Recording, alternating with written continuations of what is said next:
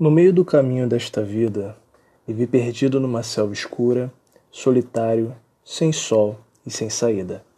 Ah, como armar no ar uma figura desta selva selvagem, dura, forte, que só de eu a pensar me desfigura? É quase tão amargo como a morte, mas para expor o bem que encontrei, outros dados darei da minha sorte. Não me recordo ao certo como entrei tomado de uma solene estranha quando a vera vereda a abandonei. Trecho da Divina Comédia, canto 1. Fala pessoal, como é que vocês estão? Eu estou bem. Estou hoje nesse podcast do Jornada na História para falar de uns assuntos interessantes, principalmente envolvendo um pouquinho da literatura e em contrapartida, eu quero me focar hoje em um dos autores do Renascimento italiano, Dante Alighieri. Muita gente não conhece Dante Alighieri, é, às vezes ignora suas obras, ou ao menos nunca ouviu falar, mas ele é autor de uma das obras mais conhecidas do Renascimento, que é Inferno de Dante, ou, como posso dizer, a composição completa, a Divina Comédia. Tanto que o poema que eu li no início foi um trecho do canto, do primeiro canto. Mas vamos lá, qual é a sinopse então da Divina Comédia? Bom, a Divina Comédia ela vai nos trazer a ideia de Dante que enfrenta os nove ciclos do inferno atrás sendo guiado pelo poeta Virgílio atrás de sua amada Beatriz. Eu, por muito tempo, eu tive contato com as histórias do inferno de Dante mediante a uma animação que eu achei uma vez no YouTube, eu acredito que ainda tenha. Então, alguns argumentos que eu vou trazer aqui, eu vou me basear um pouquinho na animação, que a animação se baseou na, no livro, no poema, no caso, a Divina Comédia, e trouxe para todo esse enredo. Mas vamos lá. Pelo que as informações que eu pude receber, a Divina Comédia, somente a parte da questão do inferno, vai trazer Dante sendo guiado e mostrando os ciclos do inferno e as questões do sofrimento. Eu lembro que na animação, quando eu assisti, ainda assisti até recentemente, uns tempos aí, mostrando Dante ele voltando como um cavaleiro cruzado, voltando das cruzadas em busca de sua amada Beatriz que tinha sido morta, e ele achando que a sua alma seria levada para o paraíso, na verdade fora capturada por Lúcifer e levada ao mais baixo ciclo do inferno, e em sua busca ele vai atrás da alma dela, encarando demônios, até mesmo ante, é, queridos que se colocavam em seu caminho para impedir que ele encontrasse Beatriz. Para vocês terem uma ideia, ele enfrenta alguns ciclos do inferno que ele encontra é, pessoas como o seu próprio pai, como alguém ganancioso que fora responsável pela morte de sua mãe. Ele encontra a própria mãe que o pai tinha falado para ele que ela morreu de uma grande febre, mas na verdade ela tinha se suicidado e acabado no inferno. Claro, gente, o que eu estou falando aqui é na visão do autor quando ele escreve o livro que nos foi passado na animação. E ele meio que consegue resgatar a alma dela do inferno por ela ter se suicidado. Ele encontra, incrível que pareça, o filho dele que não conseguiu ser batizado, porque dentro de uma determinada visão, a criança que não é batizada, ela não consegue, é, quando morre, chegar aos céus. Você que é católico e você tiver mais informações sobre isso, você pode entrar em contato comigo, me passar uma ideia a mais a respeito disso, seria muito interessante uma conversa. E ele encontra também, por que pareça, o irmão de Beatriz que morrera nas cruzadas. E ele até pergunta, ele fala: olha, como é que um cruzado vem parar no inferno? Bom, e o cruzado, o irmão de Beatriz, fala para ele: olha, você acha realmente que Deus estava naquilo? Nos levantando algumas questões que envolveram também a Idade Média. Até porque, gente, quando a gente pega ali o período do Renascimento, ele vai ser um pouquinho antes da Idade Contemporânea, tanto que o, po o poema ele foi escrito por volta de 1300 e pouquinho, a Idade Moderna vai iniciar ali em 1453. Então todos esses fatores fazem parte de um, de um, de um geral da história do povo europeu. Porque Dante ele vai ser um fruto da, da, do, do seu meio, da, da sua criação naquele período. A visão de ir à Guerra Santa, pegar a espada, matar os muçulmanos, ou seja, os pagãos, e assim conseguir conquistar a Terra Santa. E o interessante, você nota a presença disso, é que dentro das declarações de Dante Alighieri, Jerusalém seria o centro do mundo. E como centro do mundo for ali que Satanás, ou Lúcifer, quando for expulso do céu, ele cai ali e o purgatório e o paraíso ficariam em questão de circunferência, é, rondando aquele local, ou seja, Jerusalém é o centro do mundo, logo em seguida nós temos o paraíso, e parece que abaixo é, da terra nós temos o inferno, e entre a terra e o paraíso nós temos o purgatório, ou entre a terra e o inferno, enfim, nos mostrando toda essa questão de visão do homem europeu em relação à cidade santa em relação a Jerusalém.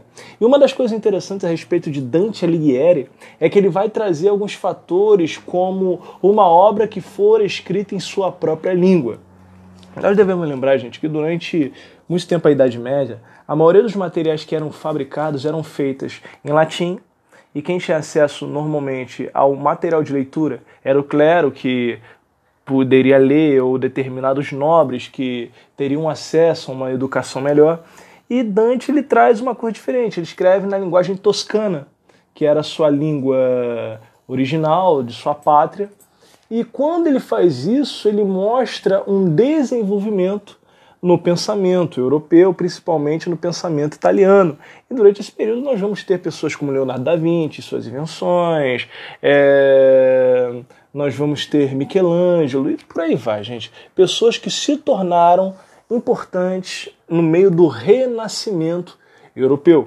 Mas voltando à questão do inferno de Dante, eu lembro muito bem que quando eu assisti essa animação, eu achava interessante alguns pontos que mostravam, por exemplo, é o Inferno dos Amantes, onde era colocado figuras conhecidas como Cleópatra e Marco Antônio. Ali você também tinha Helena de Troia e Paris, ou seja, figuras que até mesmo é, foram reais e outras mitológicas que poderiam estar condenadas ao inferno devido à vida que levaram. Ou seja, na visão dos gregos, poderiam ser pessoas meio que importantes, mas já na visão do autor, sendo influenciado é, por outros fatores, seguiria a, o resultado de sua própria vida. E uma das coisas também interessantes sobre isso é a busca do próprio personagem em si, Dante, por tentar arrumar de um certo jeito uma redenção pelos seus próprios erros. Porque, até mesmo, uma curiosidade, talvez você não saiba, é, Inferno de Dante acabou virando até um jogo, eu joguei ele durante um tempo, tenho que dizer, ele lembra muito Good of War em alguns, alguns pontos e se rivaliza muito com o jogo em algumas questões de mecânica e tudo mais. Eu não vou ficar falando do jogo, até porque é, você que está ouvindo, talvez você não possa gostar. Mas a busca de redenção do personagem mediante a culpa que ele carregava, por causa dos erros que ele levou que ele fez no passado, como por exemplo a morte que ele tinha nas costas, é, determinados pecados que ele cometeu, ou seja, enquanto buscava por Beatriz no inferno, no inferno ele pagaria por seus pecados e por seus erros. Eu acho interessante isso porque vai mostrando a contraposição da visão do homem europeu sobre a vida. Até como eu falei lá atrás, a visão de que, poxa, um cruzado no inferno ou seja, aquela visão que a Igreja Católica já passava de que Deus estava na Guerra Santa, Dante Alighieri ele meio que vai dar uma quebra nisso, dizendo: olha, Deus nunca esteve nesse conflito. Seguindo uma lei básica que foi traga na lei de Moisés: não matarás. Ou seja, uma guerra sem sentido, onde milhares de pessoas foram mortas, inclusive inocentes, que se levou à destruição de muita coisa. E uma das coisas também interessantes a respeito de Dante é que quando ele vai tentar é, adentrar o inferno, surge aquela famosa frase talvez você tenha já ouvido: Vós que aqui entrais, abandonai toda a esperança, dizendo: Olha, você que vai entrar no inferno, abandone toda a esperança, porque aqui não há salvação, aqui não há luz, aqui não há Deus. E um dos detalhes interessantes também é sobre o inferno de Dante é que quando ele estava sendo guiado por Virgílio, ele chegou a um ponto do inferno é que do nada os demônios estavam atormentando as pessoas e tudo mais. E de repente os demônios botavam a mão na cabeça, o inferno se partia no meio e os demônios começavam a ficar apavorados e ele pergunta, ele, poeta, por que está acontecendo? Ele diz, olha, depois da morte de Cristo, o inferno nunca mais forá o mesmo. Ou seja, Dante Alighieri, por mais que ele mostrasse uma visão é, diferente do catolicismo, ele ainda trazia algumas questões sobre a questão salvífica através de Cristo. A figura de Cristo dentro da importância, até porque ele está falando do inferno e o efeito que a ação de Cristo teve no inferno marcou o inferno de uma forma que ele nunca mais fora o mesmo. E por aí vai. E o interessante é que o filme, a animação no caso, só vai até o ciclo do inferno. O livro, no caso, o poema, ele vai trazer outros fatores, como por exemplo, que é dividido em três partes: é, é canto do inferno, você vai ter o terrestre e você vai ter o celeste. O terrestre, quem guia Dante é a Beatriz. Interessante isso, né? Já no canto celeste, quem vai guiar? Dante Alighieri vai ser São Bernardo. Eu ainda não tive acesso a esse, esse conhecimento de ler, mas o dia que eu tiver a oportunidade de ler é, a Divina Comédia, eu vou estar buscando mais informações. E por que não trazer uma segunda parte desse podcast eu acho muito interessante. Bom, galera, espero que vocês tenham gostado desse podcast. Fique à vontade para nos procurar lá no YouTube, ter o canal Jornada na História, vídeo toda quarta e toda sexta. Nos acompanhe lá no Spotify, você que tem um Anchor. Indique também esse podcast e os outros que tem, que tem aqui né, nessa página para você poder aproveitar, ok? Bom, eu vou ficando por aqui. Até o próximo episódio. Tchau, tchau!